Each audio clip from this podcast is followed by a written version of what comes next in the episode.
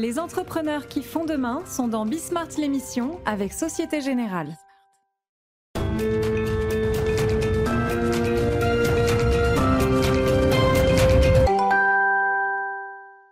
Salut à tous, c'est Bismart. Euh, on est de retour. Une nouvelle heure de débat autour de l'actualité euh, économique. Assez tech d'ailleurs, vous allez voir, euh, du moment. Bah, en même temps, ça s'y prête bien. Voilà, donc on va parler, on va parler tech, on va reparler euh, Twitter, métaverse, tout ça. Euh, couple franco-allemand. Elisabeth Borne sera en Allemagne vendredi. J'ai lu reçu avec les honneurs militaires. Je sais pas ce que ça veut dire. Bref, elle sera reçue avec les honneurs militaires vendredi euh, en Allemagne. Et puis, quand même, tiens, on va démarrer, on va s'injecter une petite dose, petite malheureusement, mais par les temps qui courent, petite dose d'optimisme. Allez, c'est parti, c'est Bismart.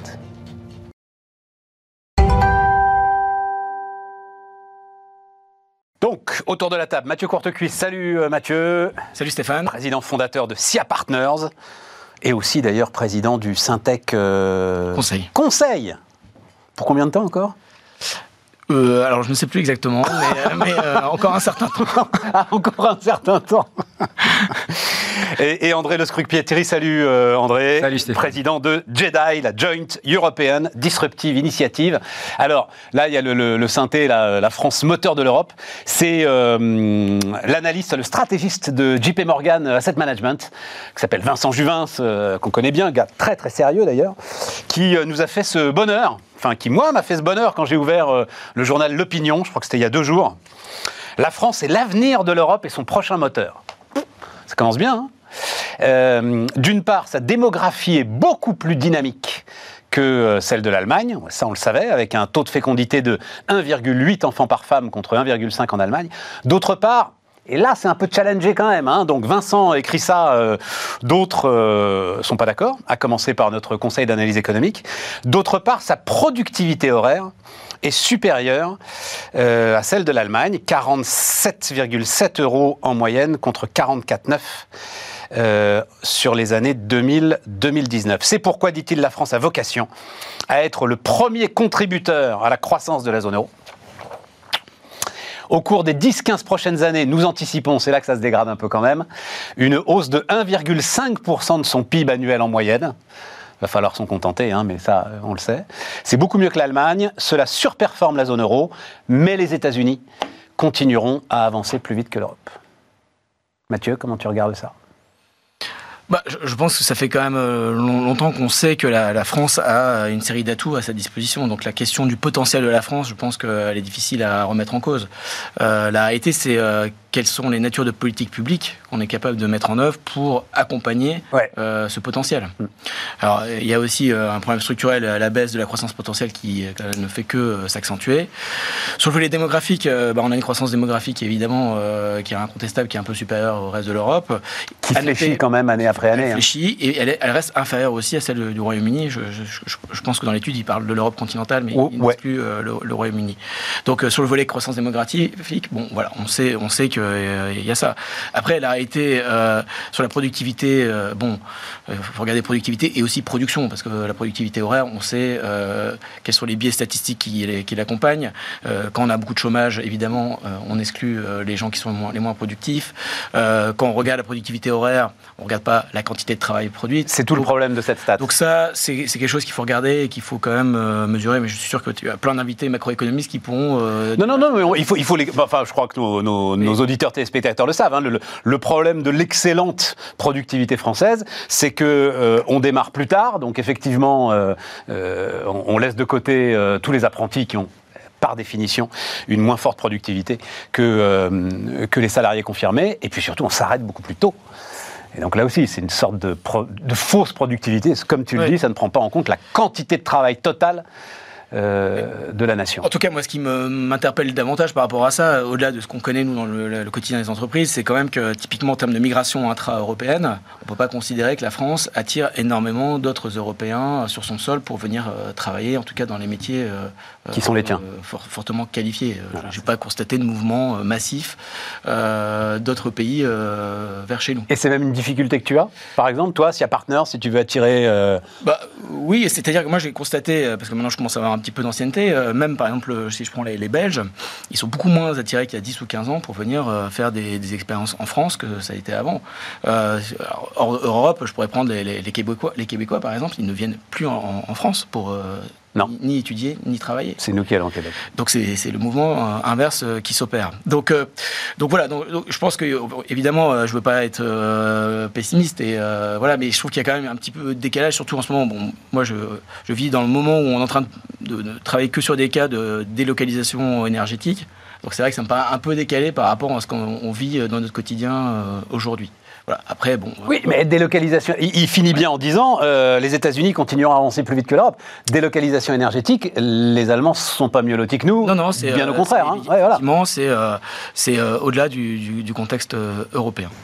Et si on arrive, enfin, si tu fais un pari, j'entendais ce matin, ça, ça, me paraissait surprenant quand même des paris industriels qui sont faits sur la crise énergétique actuelle. Alors on a beaucoup raconté l'histoire de Safran, mais Bon, euh, je ne sais pas dans quelle mesure ils n'ont pas voulu rendre ça public pour euh, d'autres raisons. Euh, j'ai du mal à croire qu'on prenne des paris industriels sur un, état énergétique très particulier. qui sera peut-être différent dans un an, dans deux ans, quand les réacteurs tourneront à nouveau, parce que les réacteurs tourneront à nouveau, on aura quand même réussi à réformer bah, euh, notre marché de l'électricité. Au-delà des prises de position publiques, euh, enfin, moi ce que j'entends plus dans les conversations plus euh, privées, c'est quand même d'abord pas mal de regrets, y compris sur des, sujets de relocalisation récentes. on a passé quand même 7-8 ans maintenant à essayer de grappiller des micro-centièmes de compétitivité, et là on perd 10 points d'un coup, donc c'est quand même monstrueux en fait. voilà, avec quand même une défiance vis à -vis de la science quand même sur la parce que la crise énergétique c'est aussi une crise de la science et de l'approche de quelle politique énergétique on peut avoir euh, en France. Euh, ça fait quand même 15 ans qu'on ne cesse de taper sur le système électrique euh, français et ses filières de, formation. Donc donc à un moment donné, les industriels ils réfléchissent aussi par rapport à la science et quelle place a la science dans la capacité à gouverner un pays quoi. André? Oui, euh, moi, je suis. Tu vas, nous, tu vas nous tuer le truc aussi, toi Je pense. Remets-nous le, beau sourire de Vincent Juvin, là, pendant que. Vas-y, vas-y, vas-y. non, non, mais voilà. Ça, me fait penser comme ça une économiste que je ne citerai pas, qui, qui en Europe, qui à Bruxelles est devenue très célèbre parce qu'elle avait écrit un livre de Brussels Effect, disant que en fait Bruxelles et la réglementation européenne étaient au cœur de toutes les réglementations mondiales et que grâce à ça, on a fait en fait un pouvoir extraordinaire. Elle était évidemment invitée à tous les colloques, les commissaires l'adore. Mais il faut faire un petit peu attention. C'est que j'aurais dû, effectivement, comme le disait Mathieu, c'est que c'est comme avec la French Tech. On ne se compare pas à Londres, à Munich, à Berlin. La vraie compétition avec les États-Unis, avec la Chine. Et donc dire qu'on est mieux que l'Allemagne, qui aujourd'hui est euh, euh, le, pays malade de l'Europe, est très profondément malade. Va, parce qu'il va se prendre la désindustrialisation encore plus fort que nous. Nous, on a un peu moins à désindustrialiser, qui a fait un pari stratégique totalement perdant. Donc se comparer à l'Allemagne, je veux dire, c'est se comparer vraiment au, pire élève de la classe euh, actuelle. Et je pense que c'est pas très rassurant. Moi, ce qui m'inquiète toujours avec ce genre de statistiques, c'est que ça va donner une fausse impression de confiance à certains gouvernants. Et bah oui. Dans beaucoup ça a déjà domaines, commencé, tu sais. Ce qu'on ne fait pas assez. Il s'agit pas d'être négatif, il s'agit pas d'être pessimiste, mais il s'agit d'être lucide. Euh, que ce soit sur l'espace, où j'entends encore qu'on a une puissance spatiale je rappelle que Elon Musk va lancer 60 fusées cette année, nous en allons lancer deux. Donc, est-ce qu'on imagine ce qu'on est? Donc, quand on dit qu'on a une puissance de tel ou tel domaine, soyons déjà réalistes. Et c'est ça qui, normalement, devrait créer le boost et les politiques publiques qui ne sont pas des politiques d'annonce. Deuxième chose, quand même, le sujet de la migration. Qu'est-ce que ça serait si l'Allemagne n'avait pas accueilli un million euh, de migrants en 2015 ça serait bien pire encore. Donc ça aussi, ça, ouvre le sujet de cette fameuse euh, euh, immigration euh, sélective que d'ailleurs... Là, pour le coup, elle n'était pas du tout sélective. enfin, le Virchafendas, bah, là... Bah, elle était quelque part sélective, puisqu'en fait, les premiers qui sont partis de Syrie, c'est les, plutôt les partis les plus... donc ils ont quand même récupéré énormément d'ingénieurs, de médecins, de profs. Certes, c'est des gens qui arrivaient sans aucun bagage culturel, linguistique, etc. Mais là, pour le coup, l'Allemagne a mis les moyens, et aujourd'hui, la plupart de ces gens-là, ils parlent un allemand euh, bien meilleur que la plupart des, Français le parlent au bout, au bout de leur éducation secondaire. Euh, donc, non mais c'est comme ça qu'on réussit aussi l'intégration, c'est comme ça que ça devient des, éléments productifs de la société. Et je pense que ça doit nous faire ouvrir ce débat sur la. Enfin, je, fais ce petit coup de gueule parce que moi, je viens de subir actuellement dans ma propre organisation le fait que euh, on fait des coups de rabot sur certains pays, notamment d'Afrique du Nord, des gens extrêmement qualifiés tout simplement parce qu'on a décidé de fermer les vannes à tout le monde. Aujourd'hui, les ingénieurs, c'est un data scientist que j'arrive pas à faire venir de Tunis. C'est incroyable. Et ça va me faire perdre. Mais comment ça, tu n'arrives pas à le faire venir de Tunis? Parce qu'aujourd'hui, la réglementation. Mais tu lui donnes un boulot tu... Je lui donne un boulot, je lui donne un CDI, je lui donne une garantie, je, le, je donne une garantie d'hébergement. Euh, aujourd'hui, la, la, préfecture d'Ignette. Aujourd'hui, le ministère de l'Intérieur considère que c'est un, un, vaste sujet politique. C'est comme certains de ces pays euh, récupèrent pas euh, les gens qui sont expulsés de chez nous, eh ben, on a décidé d'appliquer euh, la loi du talion. Et, le, président de la République en parlait euh, hier en disant que finalement, on avait le droit aussi d'être susceptible. Je pense qu'on a surtout le droit en France d'être pragmatique et de voir qu'on a besoin des talents du monde entier pour, faire, pour, pour augmenter ces, éléments de productivité chez nous. C'est un sujet d'ailleurs dont on avait parlé, dont on a beaucoup parlé autour de cette table il y a une dizaine de jours, puisqu'on a eu un rapport de je ne sais plus qui, EY je crois, je sais plus, qui fait KPMG, qui fait une, sorte d'audit mondial et euh, on voyait que la France, euh, alors en termes d'attractivité, était 19e au monde. C'est la Suisse et Singapour qui étaient les pays euh, considérés comme les plus attractifs et les États-Unis reculaient. Hein, c'est-à-dire que le, la la, logique Trump, voilà, le, discours Trump a, a fait des, dégâts. Et donc, dans le, dans le même ordre d'idée, ah oui, le, chiffre que j'avais en tête, en fait, pendant que tu parlais, c'était, donc c'est Éric Trappier, le, le patron de Dassault, mais qui, en l'occurrence, s'exprimait comme patron de l'Union des industries et métiers de la métallurgie, l'UIMM qui disait que la facture d'électricité de l'industrie française était passée donc sur deux ans, il prend comme référence 2020, de 15 à 60 milliards d'euros. Fois 4. Pas mal quand même. Hein. Ouais. Mm. fois 4. C'est ça le chiffre qui circule. Ouais, fois 4.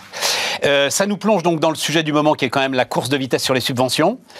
Euh, donc, en ce moment, il n'y a pas une prise de parole publique sans qu'on parle du, des 450 milliards du plan euh, Inflation Reduction Act euh, des Américains qui visiblement euh, installerait des situations anticoncurrentielles. Je vous demanderai ce que, ce que vous en pensez. Et puis il y a les 200 milliards encore flous du plan allemand, même si là les choses sont en train de se, de se calmer et on réalise, nous Français, que si on compare la taille des économies, on fait à peu près là-dessus. Bon, et, et André, il y a ce qui est un de tes sujets de prédilection, c'est-à-dire il y a France 2030 il y a nos fameux 50 milliards, et tu continues à penser qu'on s'y prend mal, quoi. Je, pense que. Hein, tu as écrit un, point de vue dont on va peut-être voir dans les échos là-dessus. C'est une question de mesure. Euh, plus d'argent est toujours mieux que moins d'argent, c'est évident. Euh, et j'enfonce une porte ouverte en disant ça. Mais je voyais il y a deux jours, il y a eu un, un premier bilan tiré de France 2030. Donc c'est ce fameux programme qui est censé préparer la France euh, à la décennie qui vient, notamment avec des vraies priorités, pour la première fois, des vraies priorités scientifiques et technologiques pour construire sur ce que disait Mathieu tout à l'heure. le bilan, c'est déjà 10 milliards de dépensés. Mais c'est pas ça la mesure. La mesure, c'est est-ce qu'on a réussi en un an à créer des vraies positions de leadership? Est-ce qu'on a préparé le socle sur des positions de leadership? Aujourd'hui, la politique publique, c'est le nombre de milliards qu'on déverse. C'est ça ne peut pas être ça parce que d'autres vont nous prendre à notre jeu. Et, les États-Unis sont en train de le montrer. Bah, tu, Bono Bonnel est venu nous voir là, hein, le patron de France 2030, comme tu le dis, plein d'énergie, plein de bonne volonté. Plein de bonne volonté. Mais il fait de la politique. T'as l'impression que c'est un espèce de ministre, de secrétaire d'État euh, à la relance nationale. Et donc l'idée, c'est les territoires, les territoires, les territoires, les territoires. Mais quand quelqu'un aura vraiment le courage de dire que 65 pôles de compétitivité en France, c'est probablement 55 de trop. Mais bien sûr. Euh, quand on aura le courage, regardez ce qui, je pense qu'on va parler à nouveau du couple franco-allemand, de dire si on veut véritablement être leader, il faut savoir faire des choix là où on veut être leader nous, là où on veut être leader avec nos alliés les plus proches, c'est-à-dire les Européens, là où on veut être leader avec nos alliés plus étendus, les États-Unis, et là où on veut la concurrence totale parce que ça sert à rien de faire des t-shirts euh, chez nous, chez nous en France ou des masques. Eh ben non, on a commencé par les masques parce qu'on pensait que l'aspirine, euh, pardon, le doliprane et les masques c'était un outil de souveraineté. On se rend compte aujourd'hui que je sais pas 90, 95 15% des pauvres sociétés qui, se sont, qui sont rentrées dans la production de masse sont toutes en faillite parce qu'évidemment, euh, sur le long terme, ça ne tient pas.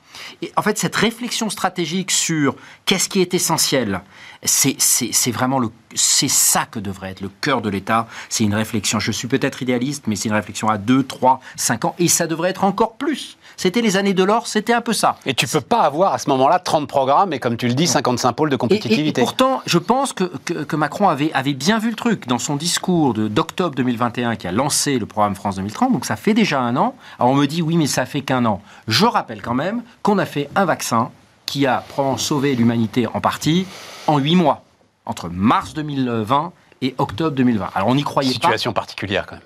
Peut-être, mais la situation dans laquelle on est, avec des prix de l'énergie, avec une désindustrialisation. Moi, j'ai grandi, une partie de mon, enfance, c'était euh, Forbach, euh, euh, donc les bassins qui ont été très sévèrement touchés dans les années 70 et 80. Je pense qu'on est en train de vivre au moins la même vague de désindustrialisation. Et c'est pas juste BSF qui est en train de partir sur la chimie de base. Quand on voit que Northvolt, qui était un peu l'enfant chéri qui est la grande méga factory suédoise, qui est aujourd'hui leader largement incontesté en Europe sur les batteries électriques, pense, pense à un sujet plus, plus prospectif que ça, c'est difficile, qui vient d'annoncer que malgré toutes les subventions qu'il a reçues, il ne fera pas son usine en Allemagne, mais la fera aux États-Unis. Je pense que là, le symbole, il est, il est immense. Ils, ont annoncé ou ils se posent la question. Ils, ont, annoncé. Ah, ils ont annoncé, t'as vu le truc Bon. Euh, oui, enfin bon, bref. Les décisions peuvent toujours être remises en cause. mais ça, ça montre bien que aujourd'hui la désindustrialisation, comme le disait Mathieu, on a, on a fait et on a fait un petit peu. Oui, il y a eu quelques mesures structurelles, mais il y a eu beaucoup de claquettes, il y a eu beaucoup de, discours. Le, discours du président a changé. Il a eu un vrai, il a eu un vrai impact sur les dirigeants euh, des grandes sociétés du monde. Il y avait le fameux sommet tous les ans organisé à Versailles. Choose France. Choose France, qui était de manière assez très très très maline, fait juste avant Davos. Donc tous les grands dirigeants de cette planète, avant d'aller à Davos, faisaient une étape à Versailles, ce qui est quand même toujours sympa de dîner à la galerie des glaces. Et ça, ça a eu un vrai impact. Ça a changé l'état d'esprit. Hein. France is open for business. Oui, enfin là, la réalité des chiffres fait que moi, je suis extrêmement inquiet. Et si, et là aussi, on entend soit l'Europe pas trop du, micro, du micro. soit l'Europe dit euh, on va attaquer les États-Unis sur le sur ce plan parce qu'il est il crée des, distorsions de concurrence oui mais enfin c'est dans cinq ans je veux dire ça n'a aucun intérêt soit on arrive à lancer quelque chose d'équivalent mais pas dans six mois dans deux semaines, quatre semaines. Oui, je, en fait, c'est exactement ça. C'est-à-dire que, comme vient de le décrire André, il y a, cette notion d'urgence en fait dans l'action. Euh, les, Américains ont décidé de réindustrialiser, tout simplement. Donc, ils, ont considéré que maintenant, pour asseoir leur domination technologique, il fallait qu'ils réindustrialisent de façon massive. Alors. Ils ont la chance, alors c'est peut-être inopiné parce que Biden n'était pas forcément parti dans ce sens-là, mais ils, ont, ils disposent d'un potentiel énergétique euh, majeur, en fait, euh, qui est un outil de compétitivité, mais enfin, qui se fait au détriment du paysage, d'un certain nombre de concessions aussi que les populations font dans leur capacité à développer cette énergie. Parce que, on l'évoquait tout à l'heure, la France aussi, un de ses avantages, c'est son espace, parce qu'on a de l'espace par rapport à l'Allemagne, par rapport aux Pays-Bas, etc. Mais qu'est-ce qu'on en fait?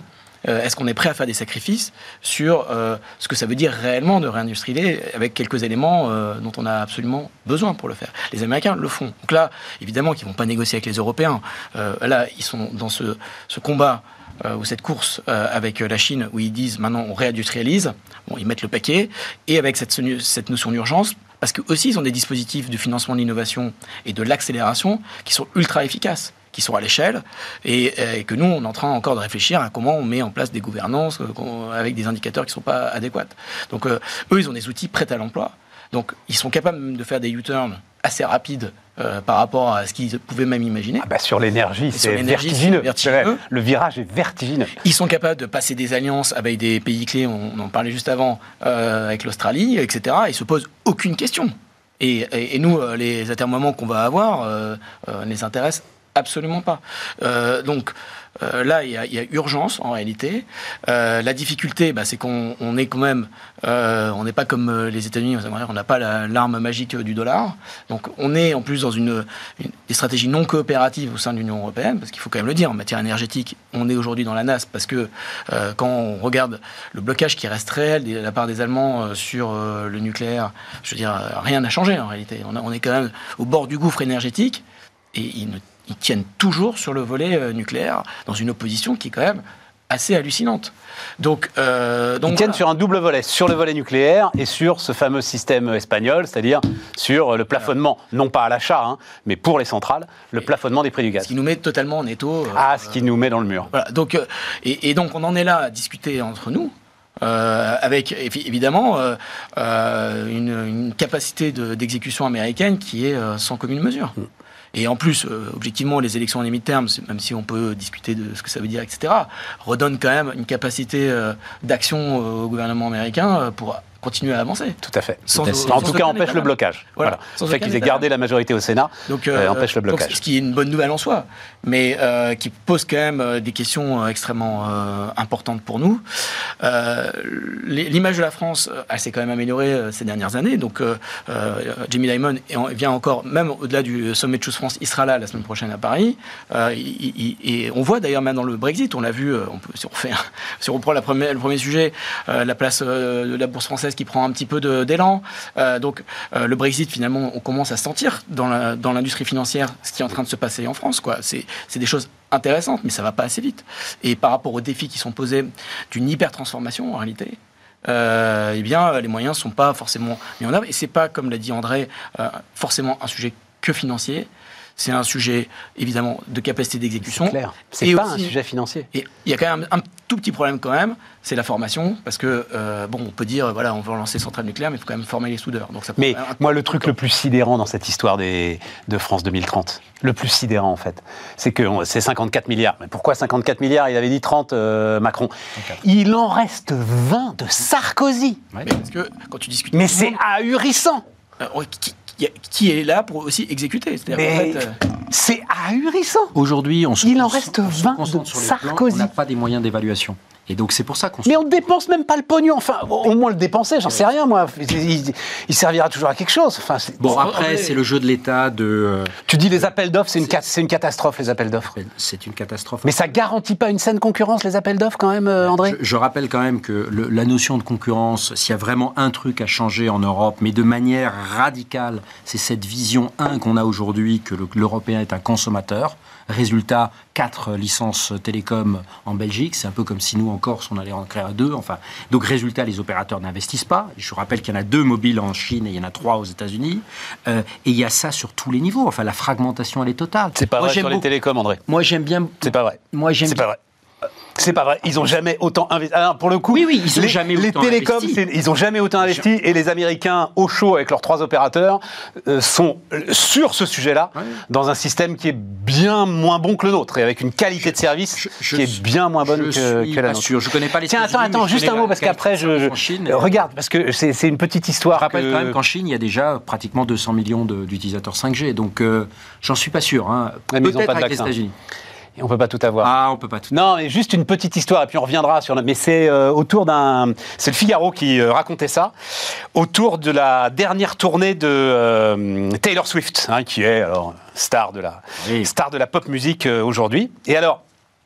Des millions de fans n'ont pas pu acheter leur place pour la prochaine tournée donc de Taylor Swift parce que le système géré par l'entreprise Ticketmaster est tombé en panne. Or, Ticketmaster écrase le marché américain sur euh, ce segment, comme sa maison mère Live Nation, géant mondial des tournées. Et, là, donc c'est, euh, vous vous souvenez d'Amy Klobuchar, elle était euh, sénatrice, je crois, du Minnesota, hein, euh, donc candidate euh, républicaine euh, face à Donald Trump, avec un pouvoir de marché qui l'isole des pressions concurrentielles, ce qui peut entraîner ce type de défaillance dont les consommateurs sont victimes. Il y a plusieurs élus qui demandent notamment euh, autour de cette histoire, des enquêtes euh, sur euh, ce qui se passe en termes de concurrence aujourd'hui euh, aux États-Unis. Et on sait notamment qu'il y a un trio administratif hein, qui Oui, peut oui. faire évoluer la, la, la régulation. Donc, Lina Khan, présidente de la Federal Trade Commission, Jessica Rosenworcel, Federal Communication Co- Commission, et Jonathan Canter à la division anti-monopole du département de la justice. Mais ce qui me fait marrer, c'est que ce que les GAFA, en gros, arrivent à protéger, c'est peut-être Taylor Swift qui va être le, le, le déclencheur, tu vois, Bah, moi, le déclencheur d'un a- réveil concurrentiel des On avait beaucoup promis que Lina Khan, je crois 32 Ouais. ans, maintenant elle doit en avoir 34, euh, était allée révolutionner. On n'a pas vu grand-chose. Non, on a, pour l'instant, on n'a rien vu. ouais. Donc je me demande quand même si euh, euh, si finalement, là, pour le coup, Biden et Trump, un peu même, même combat, c'est Make C'est pour ça que je te dis, hein. c'est Taylor Swift qui va. Non, mais c'est sûr qu'aujourd'hui, mais c'est pour ça que ce sujet de monopole et de, de concurrence faussée, il est, il est assez connu aux États-Unis depuis quand même beaucoup, de, depuis bien longtemps. Je rappelle les, les parts de marché, que ce soit sur le sur l'e-commerce ou la truc. Donc ça, oui. Mais est-ce que est-ce qu'on n'est pas, euh, voilà, euh, on a à nouveau un balancier qui est excessif dans les deux sens. D'accord, mais quand même. Euh, je suis pas sûr que le rôle de la concurrence soit, soit vraiment de passer des mois et des mois sur créer un, chargeur unique, euh, parce que ça, ça fait politiquement bien, mais en plus, c'est des chargeurs qui sont créés en Chine, donc je vois. Enfin, j'ai vraiment, j'ai l'impression qu'on on pose les mauvaises priorités. Je, je crains qu'on ait une commission qui est très juridique. Et donc, je pense que la, la réponse à, à l'IRA, donc le Inflation Reduction Act, va être juridique, alors que Ouais, ça va être devant l'OMC, alors qu'en fait. ça n'a aucun intérêt. Je veux dire, dans 5 grouper, ans, on y sera encore. Euh, Bon. Alors que la réponse devrait être stratégique et, euh, comme le disait Mathieu, la capacité d'exécution. C'est pour ça, moi, je crois plus trop à ces plans tant que je ne vois pas les faits. Et pardonnez-moi, au bout d'un euh, au bout d'un an, juste dire on a investi 10 milliards, euh, bah, pour moi, c'est un aveu d'échec. Oui, je suis assez d'accord. Mathieu, la concurrence. Tiens, j'ai juste, c'est une affiche. Je vous montrerai de quel bouquin après la pause. Je vous montrerai de quel bouquin je, je sors ça. J'ai reçu un bouquin très chouette sur l'affichage en France euh, depuis euh, le début du XXe siècle. Et il y a cette affiche de 86 que j'avais oublié. Il y a, toutes les affiches de la campagne Leclerc. J'adore ce slogan. Tout ce que Leclerc n'a pas le droit de vendre, vous est vendu trop cher. Bienvenue dans la France des supermarchés. Mais et, attends, il, il a fait péter tous les monopoles. Euh, tous, son, premier combat, c'était sur l'essence. Euh, et, après, il y a eu, euh, face à Bruxelles d'ailleurs, hein, c'était Bruxelles qui ne voulait pas que les supermarchés vendent de l'essence. Enfin, il n'avait pas le droit de, de le vendre moins cher que euh, les stations-service. C'était ça le sujet. Il Mais le nouveau, vendre, mais au même prix que les stations-service. Il ne faut pas accuser Bruxelles de tous les maux. Euh, Il s'est arrêté euh, face, c'est la pharmacie qui a été le truc. Tiens, bah, ça nous amènera à ton sujet de développement d'ailleurs, la pharmacie, et on fera ça. Là, c'est le, monopole que Leclerc n'a pas réussi à enfoncer, ça, malgré dix ans de combat. Euh, on marque une pause et on continue à débattre.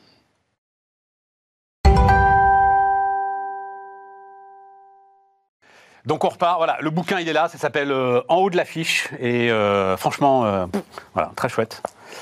Je vous l'offre pas parce que je veux le garder. Ouais, j'adore. Une pub Volkswagen, c'était les pubs Volkswagen des années 80, mais c'est les plus belles. Et donc, tu vois un gars qui est vraiment le nez dans le capot. Tu vois, il a ouvert le capot, il regarde le moteur de la Volkswagen, et le slogan c'est Parano. Non, tu regardes pas, ça ne tombe pas en panne une Volkswagen. C'était une autre époque.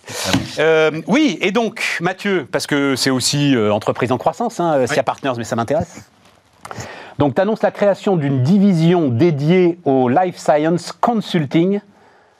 Qu'est-ce que c'est que le Life Science Consulting? Et euh, tu le fais en parallèle d'ailleurs d'une acquisition importante aux États-Unis. C'est cette acquisition aux États-Unis Oui, en ouais. fait qui te fait euh, lancer la division. Là. Raconte-nous un peu le. Euh, le- oui, c'est vrai qu'on est obligé de le faire aux États-Unis parce que le marché est beaucoup plus euh, profond aux États-Unis aussi, si on doit le comparer avec la France pour faire un petit lien avec euh, ce qu'on vient d'évoquer.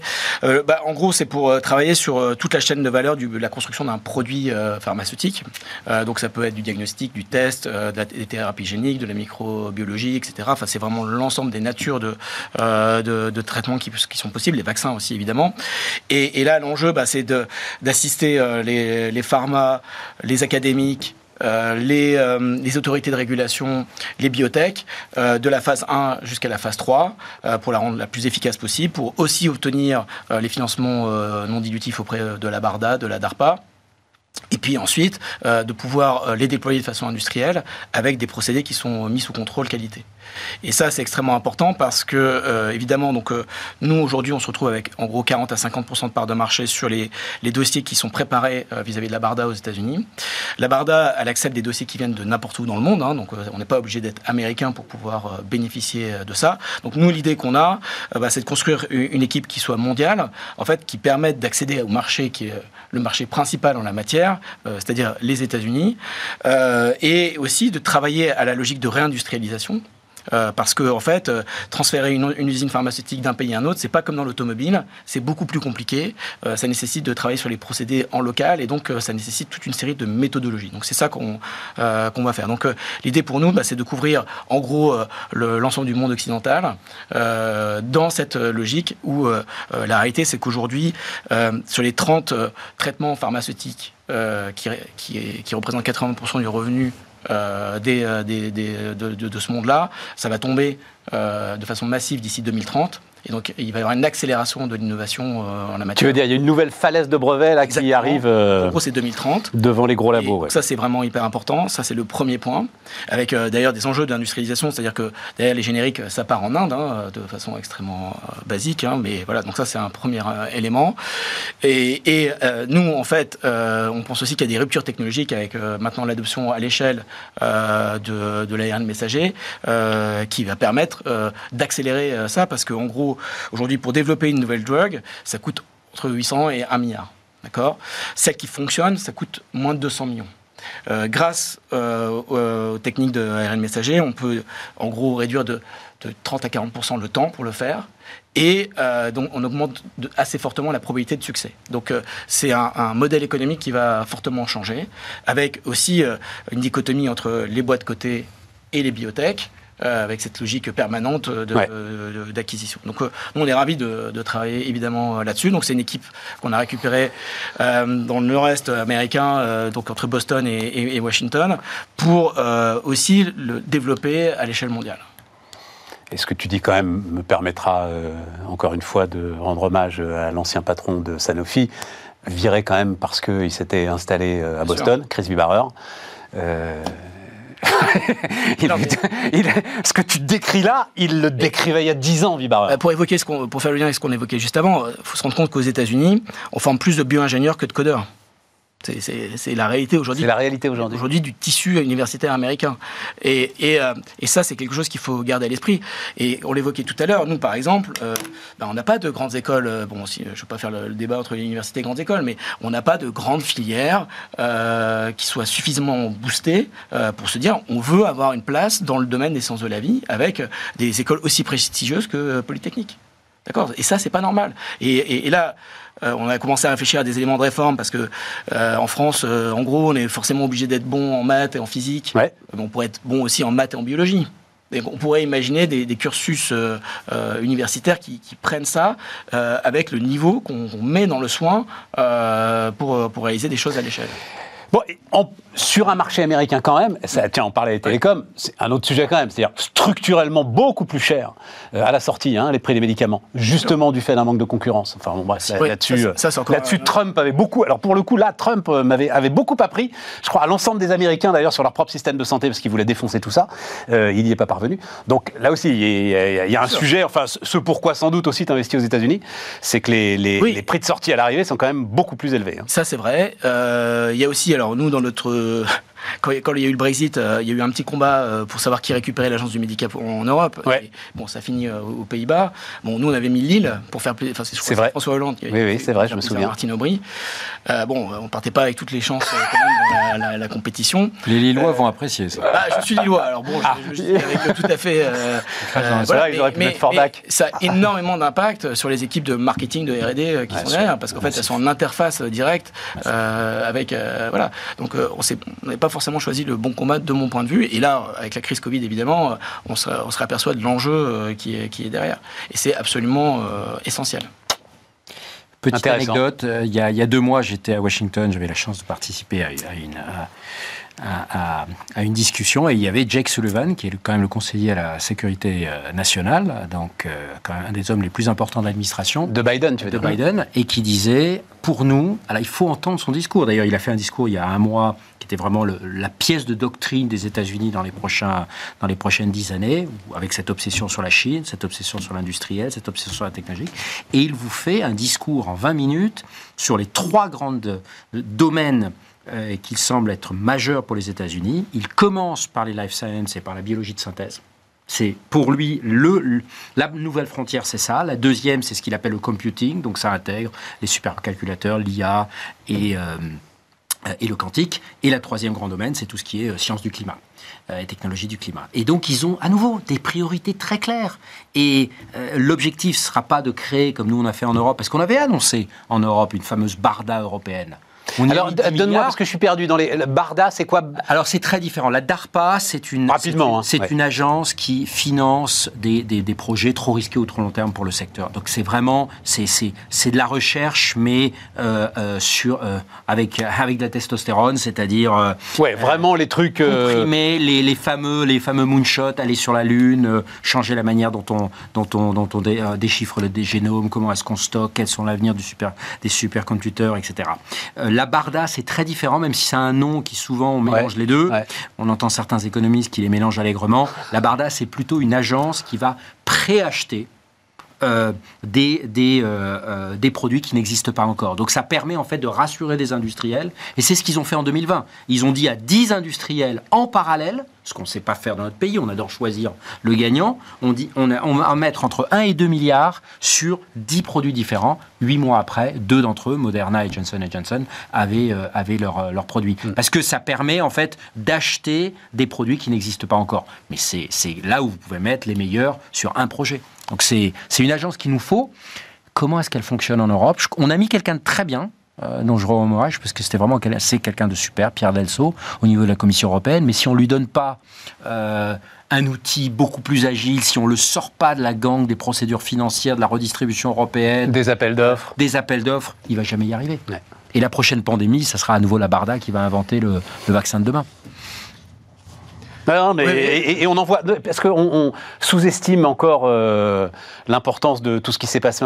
Il faut quand même encore une fois tout le temps regarder ce qui se passe en Chine, la façon dont ils n'en sortent pas, mais vraiment pas, et parce qu'ils ont un problème de vaccin. Voilà. Parce Parce pour le coup, c'est un domaine euh, par rapport aux Ils l'ont pas. euh, voilà, ils sont totalement à la ramasse sur les Totalement. volets biotechnologie. Mais non, non, mais ce que je veux dire, c'est parce qu'on, on- on- ça nous est sorti de la tête. Ah. On serait dans le même état si euh, il n'y avait pas eu Moderna, quoi. Oui, Voilà. évidemment. Non, c'est, mais- c'est- c'est ça que. Mais ce que je veux juste dire, c'est que dans la on compétition, n'en serait pas sorti de cette Dans merde. la compétition actuelle, pour le coup, il y a vraiment un écart énorme entre la Chine et les États-Unis Ouais. dans le domaine.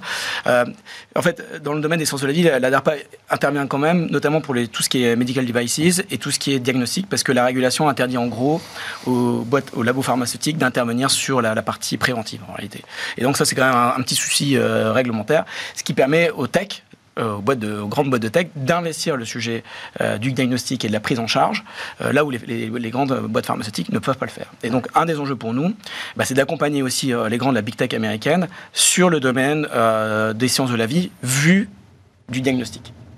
Ah ben, on, peut pas- faire le pari que Apple et Amazon seront des acteurs majeurs de la santé euh, d'ici. Bah, là, Amazon a déjà commencé des, des Oui. investissements. Ouais.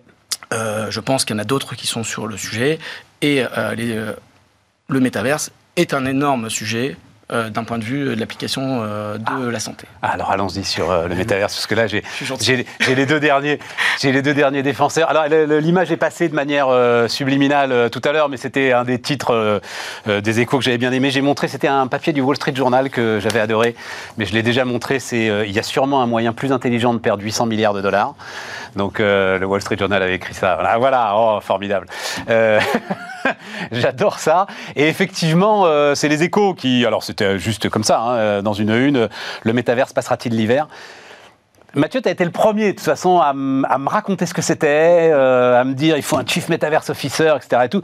T'as pas changé d'avis. Ah non, absolument. Même pas, non. si les gars de Meta sont paumés, euh, s'il est obligé d'envoyer des mails pour dire ce serait bien que vous utilisiez le service que vous êtes en train de designer, etc. Tu t'as pas changé d'avis, tu continues à penser Ah que oui, oui, un non, truc, non, euh, je, je pense. Alors, il y, a- y y plusieurs sujets. D'abord, il faut quand même. euh, bon, alors d'abord, le métaverse, c'est un terme un peu réducteur pour parler de la, la réalité, euh, euh, la, la mixed reality, je sais pas comment on dit en français. Réalité Euh, augmentée. Voilà, là, ouais, ouais, enfin, c'est- Hybride. ça couvre, ça couvre l'ensemble du spectre de, la réalité augmentée, la réalité euh, euh, virtuelle, Virtuelle. et aussi les neurones implants. Donc c'est vraiment l'ensemble de la chaîne euh, qui est en jeu. Évidemment, pour faire simple et court, la réalité augmentée va plutôt être un marché B2C. Euh, la, la réalité virtuelle est d'abord un marché B2B. D'accord Ouais. Donc, évidemment, tous les gens qui sont excités à aller acheter euh, euh, des boutiques euh, dans le métaverse, euh, parfois même du métaverse 2D, etc., peut-être qu'ils se sont trompés un tout petit peu de- d'endroit, parce que le sujet, et, et d'ailleurs, il y a une alliance qui a été annoncée il y a quelques semaines entre Facebook, enfin Meta et Microsoft dans le domaine, parce que euh, la plupart des gens qui travaillent dans le domaine voient quand même que c'est surtout sur le B2B que ça va démarrer. Oui, mais alors, mais sur le B2B, ce qu'on voit, moi je vois bien le- leur pub. Dassault Systèmes me raconte ça depuis 15 ans. Bien sûr, bien sûr. Non, mais, euh, Mais Dassault Systèmes fait pas. du- Ils ont jamais dit qu'ils faisaient du métaverse, ils, ils disent qu'ils font du, euh, du, jumeau, du jumeau numérique. du jumeau numérique. Ben voilà. mais- mais bien sûr, il n'y a pas de souci. Mais oui, mais il n'y a pas besoin d'a- d'aller mettre euh, 10 milliards après, ou ça 30 ou 40 points. Euh, Ça dépend ce que tu veux développer comme application, parce que derrière, euh, il y, y a- il y a des applications, parce que dans le B2B, ça ne veut pas dire que euh, tu t'adresses uniquement à des chirurgiens. Euh, tu vois, euh, il y, a- il y a aussi... Non, tu, tu- tu Non, fais, non. tu fais des avions, tu fais, fais tout. Tu fais tout en jumeau Non, non, numérique. ce que je veux juste dire, c'est dans le B2B, et c'est quand même une des ambitions euh, principalement de Microsoft, c'est d'équiper euh, toute personne qui télétravaille, par exemple. Tu vois, c'est pas juste euh, euh, le, le, le, le- le chirurgien de précision ou, euh, Ou l'industriel. qui va faire une intervention de maintenance euh, à distance via des jumeaux numériques. On est sur un spectre quand même un peu plus large. Ça ne veut pas dire que c'est un petit marché sur le B2B. Donc, un des gros sujets dans la réalité virtuelle, c'est la réinvention de, de, de l'espace de travail. Ça, c'est un vrai sujet. Alors, tu évoquais, sous le ton de la plaisanterie, euh, le fait que chez Meta, euh, Zuckerberg avait demandé à tout le monde, y compris euh, nous, hein, tous les consultants chez nous qui travaillent dans cet écosystème-là, on leur demandait de passer une à deux heures par jour en réunion. Dans, euh, Voilà. C'était devenu une obligation. Ouais. D'accord?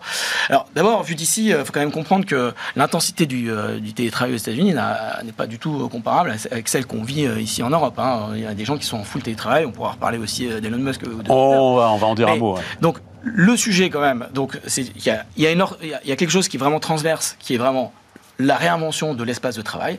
Moi, à titre personnel, je veux plus de téléphone. Je veux plus de, de laptop, ça me, ça me saoule, je trouve que c'est euh, c'est euh, vraiment euh, pas adapté. Euh, et il y a plein de façons de faire, et, et tout ça va, va être travaillé avec les lunettes, avec des, des- des casques, avec des, Alors, alors, des alors, hologrammes, et tout ça, tout ça nécessite quand même des investissements très importants, et je suis pas sûr qu'à la mesure de Dassault Systèmes, tout seul, euh, ça soit euh, possible. Je comprends. Donc après, dessus, il y a des verticaux. En plus, leur sujet à Dassault Systèmes, il est très clairement sur la production. Bien sur sûr. la santé, Exactement. mais il est très clairement sur la production. Ils n'ont pas Ouais, du tout les sûr. ambitions que tu décris là. Voilà. Donc, donc, donc, il y a, il y a- il y a- il y a- il y a tout pour faire un monde. hein. Donc euh, voilà. Donc ça, il y a, il y a pas. Oui, de- mais alors je comprends, puisque tu me dis qu'il y a Microsoft dedans. À ce moment-là, le Mm. problème de Meta est peut-être ailleurs. C'est que Meta a aucun contact avec, enfin, mis à part la régie publicitaire, a aucun contact avec le B2B en fait. Mais- Meta n'est pas une boîte de B2B. Et c- alors Microsoft l'est, Meta non. Il y a- y a Donc deux c'est là défis. qu'ils vont avoir un Non, il y a problème. Deux défis, c'est-à-dire qu'en fait, euh, on combine des plateformes numériques avec des accès physiques, c'est-à-dire qu'on a besoin de matériel pour euh, rentrer dedans. Donc, euh, pour Meta, qui n'avait pas forcément un historique de fabrication de devices, c'est évidemment un challenge. D'accord? Donc là, je sais pas si vous avez eu la chance de tester les Quest 2, ils sont vachement bien. Euh, mais bon, C'est quoi, c'est quoi les Quest C'est le- 2 c'est- les nouveaux casques de, de Meta. Réalité augmentée, ouais, d'accord. Il y a un mois, mais euh, là, tu vois, les, euh, la version précédente, elle était à 300 dollars, celle-là, elle, est- elle est à 2000. Et sur le Lens, on est à pratiquement 4000. D'accord? Donc, on n'est on n'est pas forcément dans l'adoption totalement démocratique. Bon, mais, euh, donc, mais ça, c'est le premier challenge, c'est un, ch- un challenge industriel. C'est-à-dire qu'il faut fabriquer du device. D'accord Donc, Microsoft sait le faire, Apple sait le faire, Ouais. euh, Google un peu au milieu, euh, et pour Meta, c'est que- quelque chose d'assez nouveau. Amazon aussi hein, est vraiment dans cette logique-là, alors avec un autre axe qui est sur les enceintes connectées, etc. Mais il y a une forme de convergence. hein, de, voilà. Après, chacun a choi- choisi son chemin. Et c'est vrai que Microsoft sait faire du device, pas toujours avec du grand succès, mais il sait en faire. Il sait en faire. Et, euh, et euh, c'est aussi faire du B2B. Et ils ont la relation B2B. Ah bah oui, Ça- ça, ils ça, ont la relation B2B colossale. donc, donc c'est des enjeux, mais enfin, je pense que euh, Meta a toutes les chances pour pouvoir y arriver. Bon, bon, très bien. T'es d'accord aussi, euh, André tu... J'adore le, le titre Lost in Metaverse, Merci, sur lequel, merci. euh, sur lequel parlait Mathieu. Mais euh, euh, il y a quand même une chose qui, qui- qui me frappe. Je me rappelle que depuis 2-3 ans, quand on nous parlait de l'émergence de l'intelligence artificielle, on nous disait OK, on a perdu la bataille sur le B2C, mais vous allez voir en Europe, euh, on a la maîtrise de nos données industrielles. Eh bien, quand je vous entends, je me dis que même ça, c'est pas forcément gagné parce que justement, en créant ces jumeaux numériques et cet accès, je, trou- je trouve que c'est ça aussi euh, euh, l'intérêt qu'on a peut-être sous-estimé avec la 5G, c'est-à-dire que tous ces outils, il va falloir les connecter à Internet, tous ces devices, et ceux qui maîtriseront les réseaux vont être aussi capables de maîtriser ces gateways qui aujourd'hui sont euh, les câbles sous-marins, euh, le cloud, etc. Donc je pense qu'il y a effectivement une évolution. Je ne sais pas ce que ça va donner, mais ce qui est sûr à nouveau, c'est qu'il faut absolument être présent pour tester. Euh, Ça, c'est sûr. C'est-à-dire qu'aujourd'hui, si on n'est pas en train de tester partout, on est sûr d'avoir pas son ticket gagn- gagnant. Probablement, Meta est allé très très loin en faisant un big bet. Et c'est peut-être mon deuxième point, euh, Stéphane, que je voulais souligner. Je crois qu'on est dans ce monde des big bets. Je crois qu'aujourd'hui, on se rend compte, il y en a certains qui marchent très bien, voire extrêmement bien comme euh, SpaceX et, euh, et, et Tesla.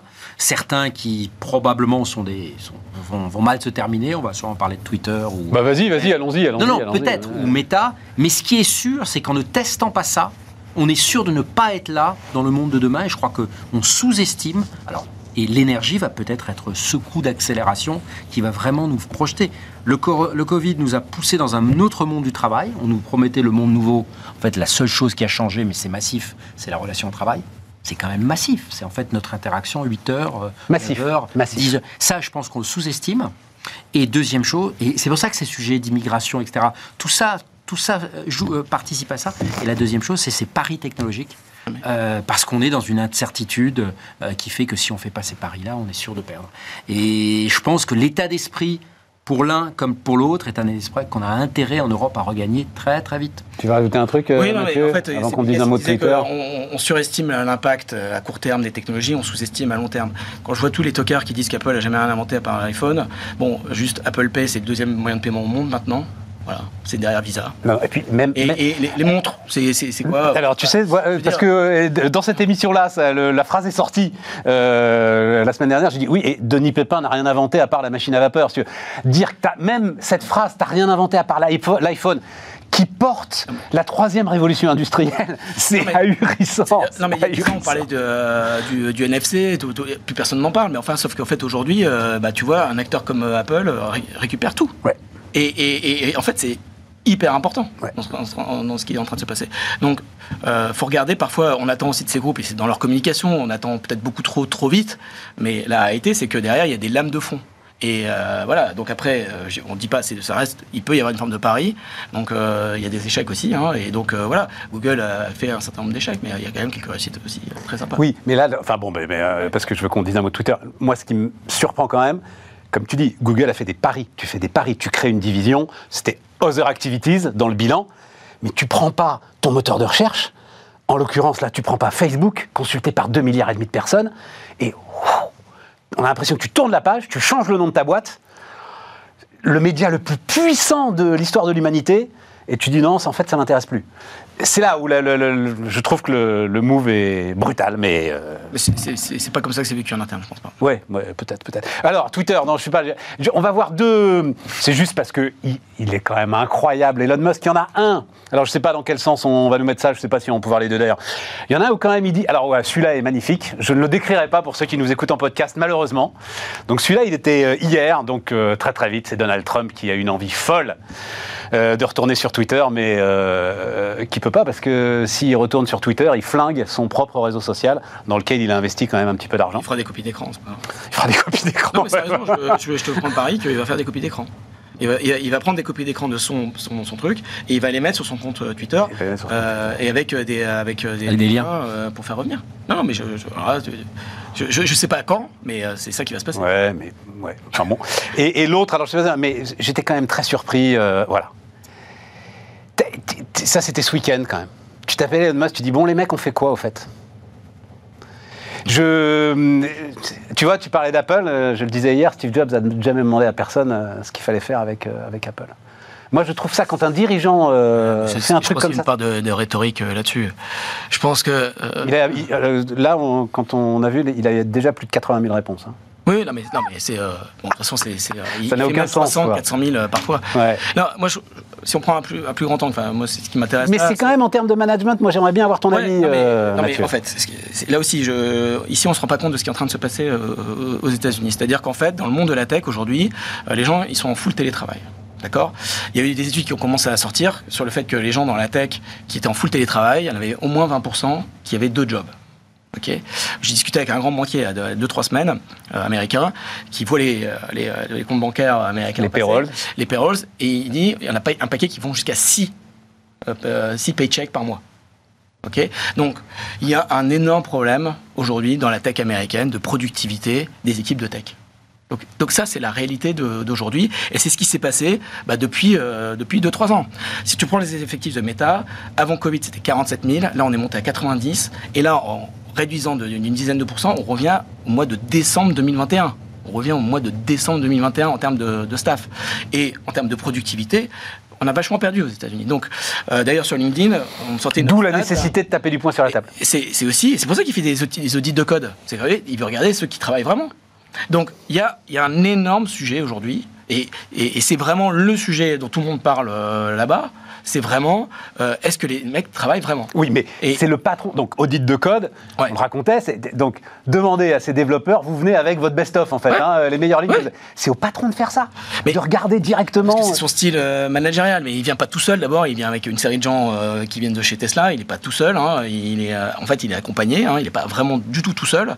Et, et en fait c'est pareil, euh, il est dans une logique de mise sous tension, c'est-à-dire que c'est pour ça qu'il annonce une offre euh, nouvelle, euh, le, le truc sur le bleu. euh, 8 dollars. Bon, en fait, il, s'en fout de savoir si ça va marcher ou pas. Il veut juste voir si les équipes sont réactives.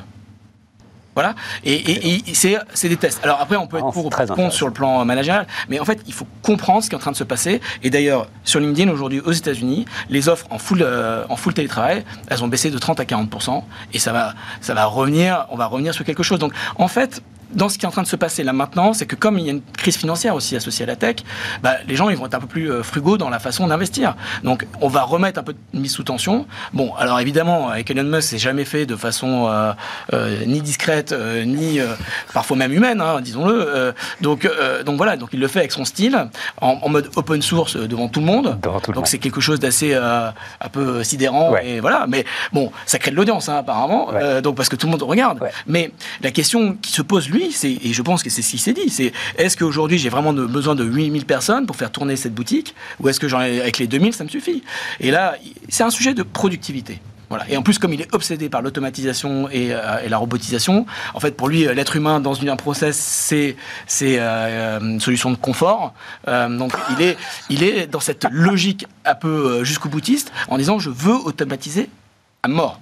Voilà. Et, je pense que c'est c'est un petit peu sous-évalué parce qu'on ne voit pas forcément ce qui est en train de se passer euh, là-bas. Parce que toutes les boîtes de tech sont sur le même sujet. Quelle est la productivité réelle d'aujourd'hui? Au début, on a le, le télétravail euh, full-time avec des gens, on ne sait même pas qui sont, où est-ce qu'ils sont, etc.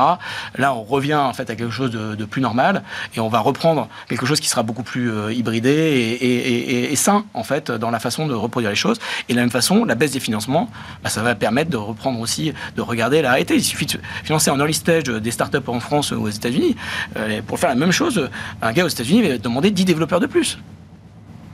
Oui, non, mais je, je participe. C'est intéressant, très intéressant. C'est très intéressant. une- ouais, ouais, il y a, il y a là, une chose où je suis pas tout à vision fait que j'avais pas d'accord. Je, je- je pense que le, le gros problème aujourd'hui de Musk, c'est qu'avec ses deux précédents paris, je crois qu'il avait une vision assez claire de ce qu'il voulait faire.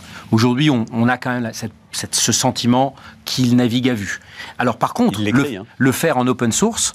Euh, moi, je trouvais au contraire très intéressant et ça devrait nous faire réfléchir sur cette image du CEO qui a une vision très claire. Je crois qu'aujourd'hui, c'est très dangereux. À nouveau, dans ce monde de grands paris où il faut expérimenter, où on ne sait pas euh, qu'est-ce qui va se passer avec ces crises qui se, qui se conjuguent de manière un peu géométrique, euh, le fait de faire appel à cette intelligence collective, alors comment est-ce qu'il va pouvoir trier, automatiser toutes ces idées C'est ça. Ouais, mais enfin, c'est pas vrai, il va pas lire 80 000 réponses, il fait pas un appel à l'intelligence collective. Franchement, euh, vous mettez ça dans un moteur, euh, vous pa- passez un- de l'intelligence artificielle basique là-dessus, vous voyez des trends, etc. Je rappelle quand même aujourd'hui que beaucoup de sujets aujourd'hui de développement, notamment dans le domaine de la pharma, c'est d'analyser les trends en fonction du nombre de brevets qui sont déposés par cluster. Donc, en gros, la topologie mathématique et, la, et, et les life sciences sont en train de se rejoindre parce que ça permet de voir les tendances, d'anticiper les trends. Donc, je trouve ça c'est très intéressant. L'autre chose qui est, qui est absolument euh, fascinant, c'est que personne n'a encore trouvé la, la bonne, euh, le, bon compromis. Euh,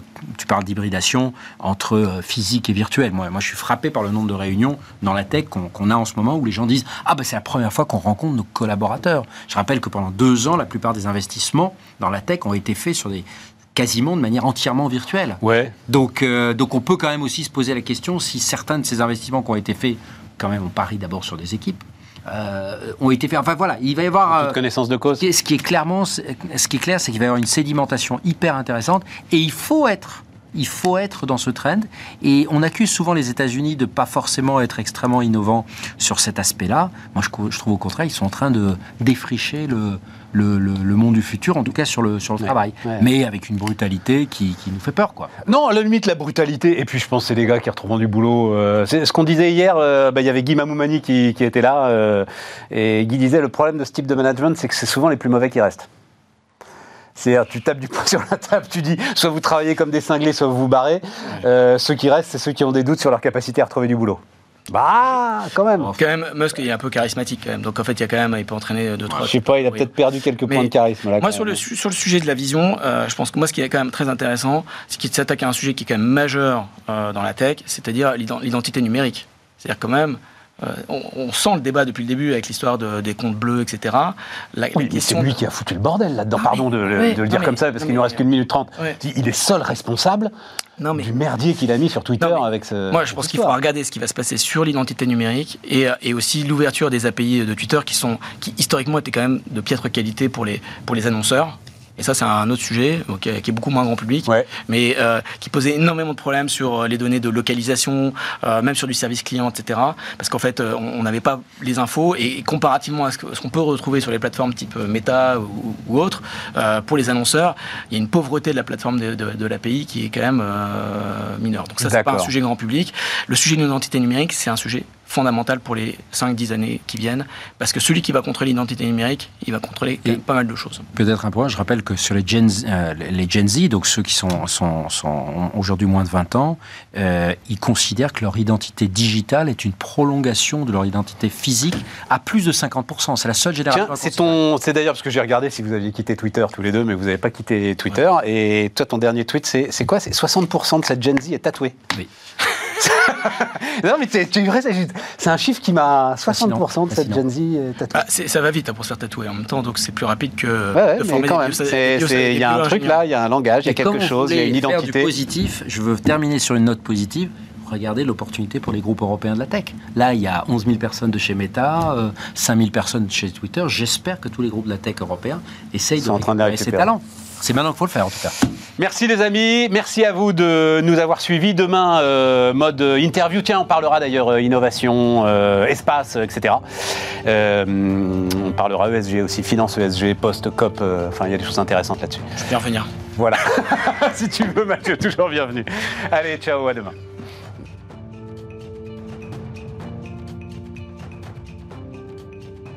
Les entrepreneurs qui font demain sont dans Bismart l'émission avec Société Générale.